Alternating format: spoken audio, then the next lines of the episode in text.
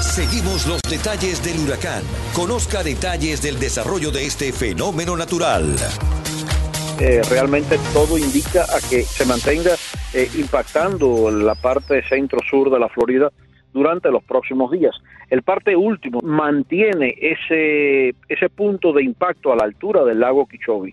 Es decir, al menos durante el día de hoy no lo hemos visto descender tanto como lo veíamos en el día de ayer. Al menos lo mantienen en el mismo punto, en la misma zona, próxima a la altura, repito, del lago Kichobi. Si lo llevamos hasta la costa sería la, a la zona de Júpiter. Pero estamos hablando de que un huracán como el que está en estos momentos, que ya es un huracán categoría 3, un huracán intenso, tiene un anillo de vientos con fuerza de huracán de hasta 25 millas y un anillo de vientos con fuerza de tormenta de hasta 105 millas.